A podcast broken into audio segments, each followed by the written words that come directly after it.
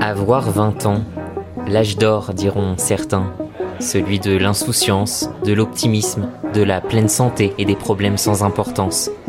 Autonomie, soirée entre amis, études ou premier boulot, à 20 ans, on a la vie devant soi et la société qui nous tend les bras. Enfin ça, c'était avant 2020. Nous sommes en guerre. Et cela requiert notre mobilisation générale. Combien sont-ils étudiants privés de leur petit boulot, victimes d'une précarité inquiétante? Vous avez une probabilité de 1,5 d'avoir passé la vingtaine cette année en étant confiné. 1 demi sur 2 quoi. Être confiné dans 9 mètres carrés et compter chaque centime, surveiller ses comptes. Un confinement chaque 3 mois, les examens annulés, les cours en ligne, plus de soirée, j'en peux plus La pandémie a marqué un coup d'arrêt au projet de ces jeunes adultes. Études perturbées, isolement, vie sociale en berne, précarité, un sacrifice terrible, reconnaissait Emmanuel Macron à l'automne 2020. Alors, comment les jeunes vivent-ils cette période inédite et cette nécessaire adaptation depuis le premier confinement? Comment gardent-ils le moral? Quelles sont leurs préoccupations, leurs craintes et leurs espoirs pour l'avenir? Je suis Bastien Bockel et pendant un an, jusqu'aux élections présidentielles, je vais suivre le parcours de plusieurs jeunes. Dans ce premier épisode, je suis parti à la rencontre de Noémie. J'ai 20 ans et je suis en alternance dans une agence d'emploi. Sofiane. Je suis à l'université de Havre et je suis à la FSE, du coup la Fédération syndicale étudiante. Et Adrien. Je suis accompagné en tant qu'auto-entrepreneur par le labo euh, et donc par la mission locale. Trois jeunes, aux profils différents, à l'image de cette génération qui a beaucoup à dire.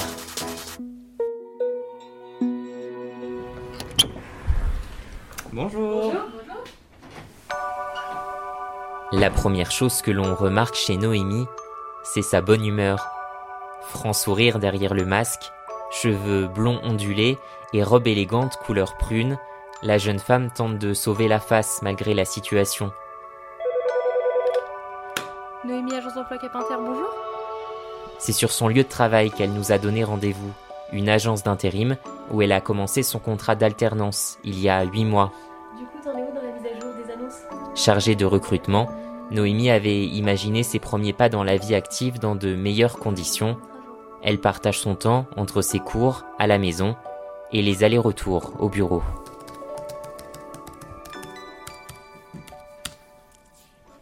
Au début, c'était bien hein, d'être en distanciel, on est content, on a peu cours, mais bon, quand ça fait plusieurs mois, maintenant ça fait long. Bah, une journée type quand j'ai cours, euh, c'est euh, je me lève bah, euh, à 7h50 juste avant que ça commence, hein, je vais pas mentir. Hein. J'allume soit mon téléphone ou mon ordinateur, je vais sur Zoom ou Teams et puis le cours commence et puis il faut rester concentré pendant des fois des cours de 4 heures à la suite, voire 8 des fois. Euh, donc c'est assez dur, mais euh, on fait son max et puis on note sur Word. Et puis et encore des fois c'est des cours où il y a même pas de Zoom, donc c'est on va tout seul euh, sur la plateforme du CNAM, puis on va chercher les informations, puis on voilà il y a même pas il y a personne avec qui parler quoi. Enfin là je sais que je dois rendre mon rapport d'activité le 30 avril.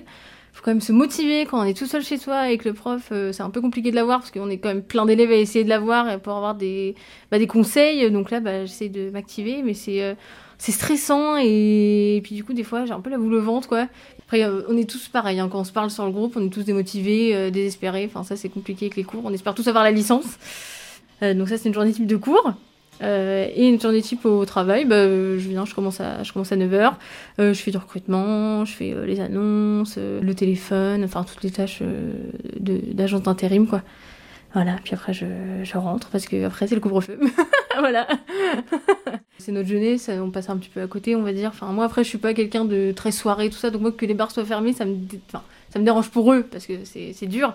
Mais moi je suis pas quelqu'un qui va là-bas, donc voilà.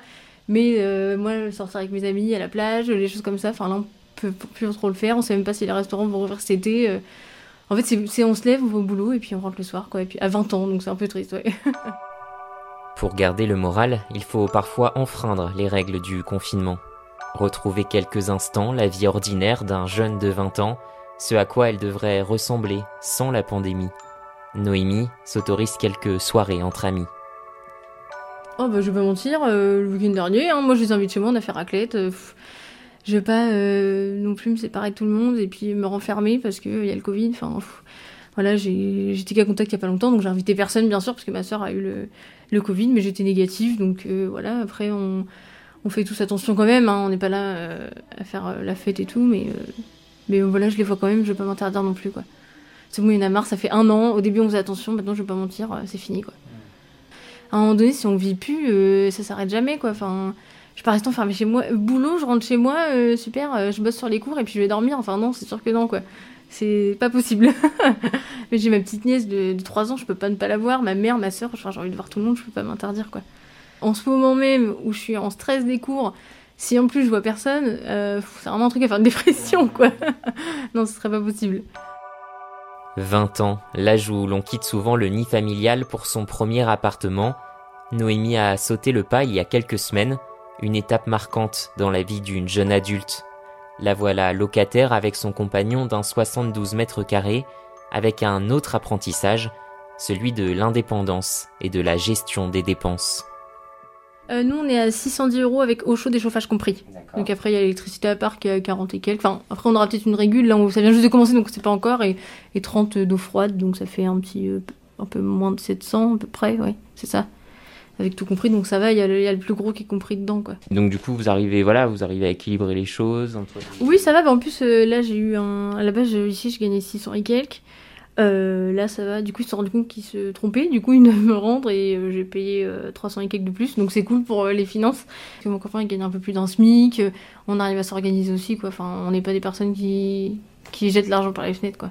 On fait attention. euh, on, on sait ce qu'on doit acheter en premier. Les, courses, tout ça. Après, le reste, c'est du plus. Mais on fait quand même attention. Il y a toujours des achats à la fin du mois. On sait jamais qui peuvent arriver, quoi.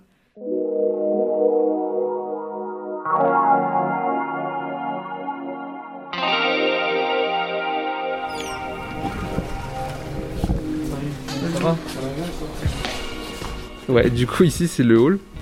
Euh, il n'y en a pas dans toutes les cités U des halls comme ça où les étudiants ils peuvent se réunir, mais voilà, comme elle est assez grosse, bah, il y a ça. Sofiane a fait de la précarité étudiante son cheval de bataille. Le jeune homme, qui étudie la physique à l'université, a voulu donner du sens à son année. Militant au sein de la fédération syndicale étudiante, il s'est engagé pour aider les jeunes de son âge, en organisant notamment des distributions alimentaires. Nous le retrouvons devant une résidence universitaire du Havre, où il assure une présence régulière auprès d'étudiants étrangers.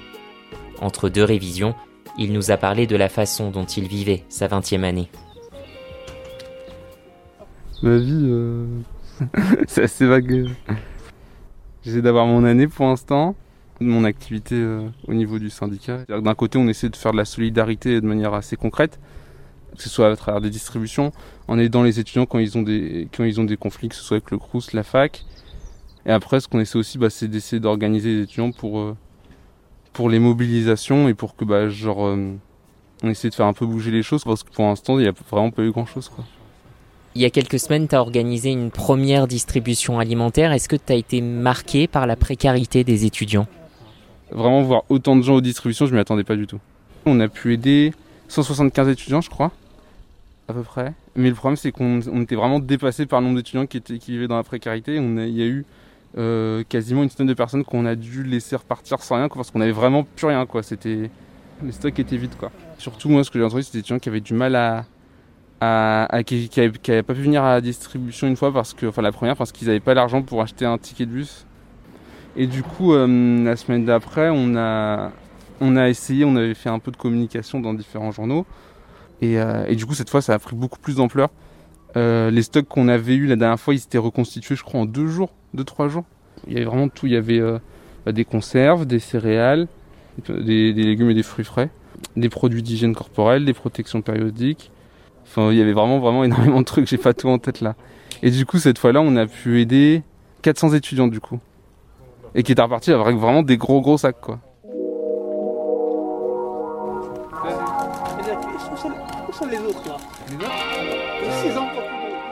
De temps en temps, pour quelques travaux pratiques, Sofiane revient dans sa faculté, vidé de ses étudiants depuis plusieurs mois.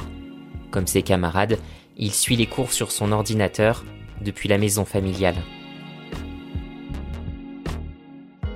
Euh, moi, je suis dans ma chambre, du coup, ouais, sur mon bureau. Euh, ça va, j'ai pas grand monde chez moi la journée, du coup, ça, ça le fait à peu près. En vrai, étudier chez soi, c'est vraiment pas le, le mieux, je trouve, perso, parce que genre, c'est un peu genre mélanger les lieux où genre on se repose et où on, se détend un peu avec des lieux où on travaillerait, mais du coup c'est assez incompatible. Bah ça se passerait différemment si on aurait plus de profs, plus de salles et qu'on pourrait séparer les en petits groupes, en faisant des groupes de, de genre de, de 15 étudiants ou ce genre de choses et d'essayer de, de respecter la, la distanciation sociale quoi. Des fois je, je suis pas tout en vrai, genre c'est vrai, enfin les 6 heures je les tiens pas forcément. Quand on se dit les étudiants c'est des soirées, tout ça là c'est vraiment l'opposé quoi concrètement. Sofiane a bien du mal à se souvenir de sa dernière soirée entre étudiants. Ces moments de partage paraissent bien loin. Pour Adrien, cette vie d'étudiant c'est déjà du passé. Malgré le contexte sanitaire, le jeune homme de 26 ans a lancé son entreprise d'impression 3D lors du premier confinement, un sacré pari. C'est à la mission locale où il est accompagné que je le retrouve. Face à moi, un passionné de bricolage, optimiste, qui n'a pas eu peur de prendre des risques en pleine pandémie. Le, le confinement, c'est pas non plus le- l'enfer sur Terre. Il y a pire. Il, il faut, il faut bien se dire que c'est une petite parenthèse euh, qui, qui se sera réglée euh, forcément un jour ou l'autre. Le confinement, t'as réussi finalement à, à l'occuper. Euh, Est-ce que tu peux nous raconter rapidement? Alors, euh, j'ai réussi à l'occuper, effectivement. Au premier confinement, j'ai pu ouvrir mon entreprise. Ayant offert des visières aux ormeaux, j'ai par la suite eu beaucoup de demandes de professionnels et de particuliers pour avoir de l'équipement, donc euh, des visières. Et du coup, euh, ne pouvant plus les offrir, j'ai commencé à les vendre. Parce qu'il faut le dire, ce que t'aimes toi, c'est l'impression 3D. Exactement. C'est, euh, je suis amoureux de l'impression 3D parce que je trouve que c'est magique. Euh, voir un objet se euh, prendre forme sous vos yeux dans une machine, je trouve ça incroyable. Rendre concret un objet numérique, pouvoir le prendre dans, dans ses mains, je trouve ça, je trouve ça magique. Donc, donc voilà pourquoi j'en suis amoureux.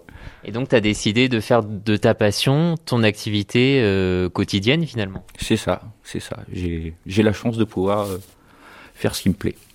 Alors, euh, avec la mission locale, j'ai pu rencontrer beaucoup de professionnels qui, ont, qui m'ont offert beaucoup de conseils, beaucoup de bienveillance et des, une vision sur l'entrepreneuriat très, très globale et qui m'a beaucoup aidé je, dans, mon, dans mon parcours finalement.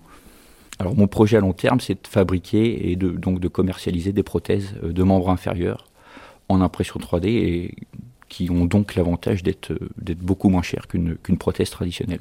En quoi est-ce que le, la crise sanitaire depuis un an a, a compliqué finalement ton, ton avancée? Alors ça a quand même pas mal compliqué euh, mon avancée justement parce que dans ce projet, euh, il me manque forcément des connaissances euh, dans le corps médical, on va dire. Du coup, j'avais prévu forcément de rencontrer euh, des professionnels du monde médical pour me conseiller, m'aiguiller un petit peu sur mon projet. Et évidemment, euh, les professionnels du monde médical sont un peu occupés en ce moment. Du coup, euh, forcément, j'ai mis ça entre parenthèses. Quand t'entends euh, que voilà, il y a une, les jeunes c'est une génération sacrifiée aujourd'hui, t'en penses quoi? Sacrifier, c'est peut-être un peu dur, je pense. Euh, non, non, il, faut, il faut relativiser quand même un, un petit peu. Je pense que non. Le- il faut bien se dire que c'est une parenthèse qui sera réglée bientôt, j'espère. Mais euh, de là à dire sacrifier, euh, c'est peut-être un peu beaucoup, un petit peu fort. Qu'est-ce qui te manque le plus toi aujourd'hui?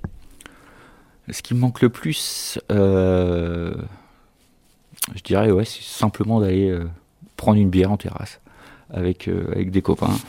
ça, c'est, ça manque pas mal, ouais.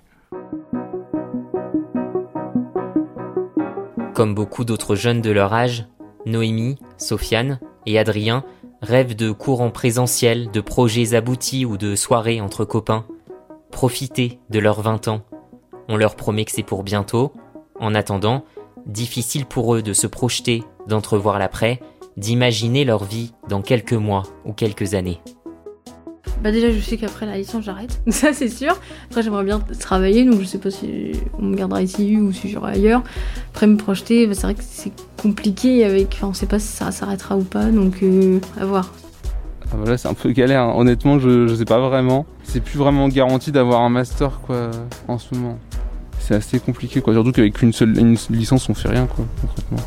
En soi, je m'y suis pas encore totalement plongé non plus quoi. Je préfère vivre, on va dire, au jour le jour.